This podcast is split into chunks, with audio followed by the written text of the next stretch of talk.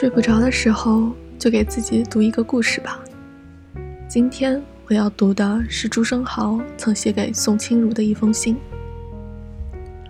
宋，才板着脸孔，带着冲动写给你一封信，读了轻松的来书，又是我的心池放了下来。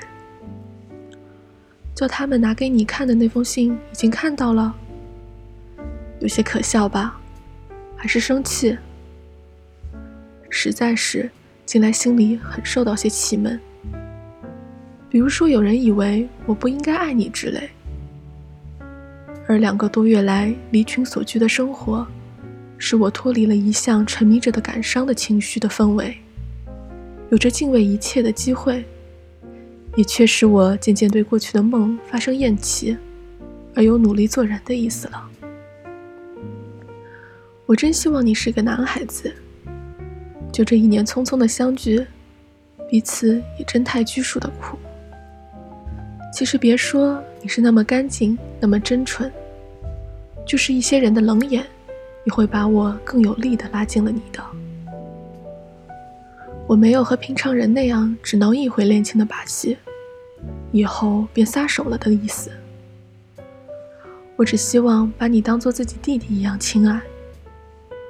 论年岁，我不比你大什么，忧患比你经过的多，人生的经验则不见比你丰富什么。但就自己所有的学问，几年来冷静的观察与思索，以及早入世诸点上，也许却能做一个对你有一点益处的朋友，不只是一个温柔的好男子而已。对于你，我希望你能锻炼自己。成为一个坚强的人，不要甘心做一个女人。你不会甘心于平凡，这是我相信的。总得从重重的桎梏里把自己的心灵释放出来，时时有毁灭破旧的一切的勇气。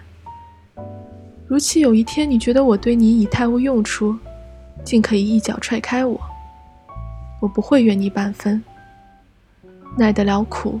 受得住人家的讥笑与轻蔑，不要有什么小姐式的感伤，只时时向未来睁开你的慧眼，也不用担心什么，恐惧什么，只努力使自己身体、感情各方面都坚强起来。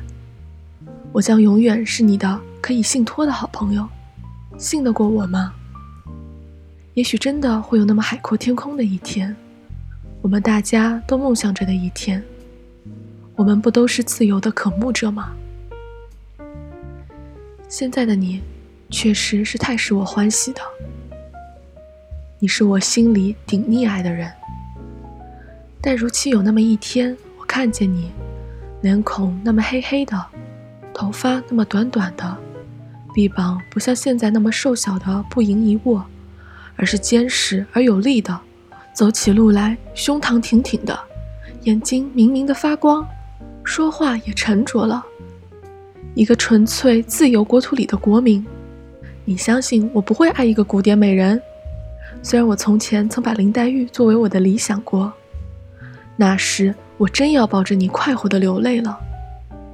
也许那时我到底是一个弱者，那时我一定不敢见你，但我会躲在路旁看着你，而心里想：从前我曾爱过这个人。这安慰也尽可以带着我到坟墓里去而安心了。这样的梦想也许是太美丽了，但你能接受我的意思吗？为了你，我也有走向光明的热望。世界不会与我太寂寞。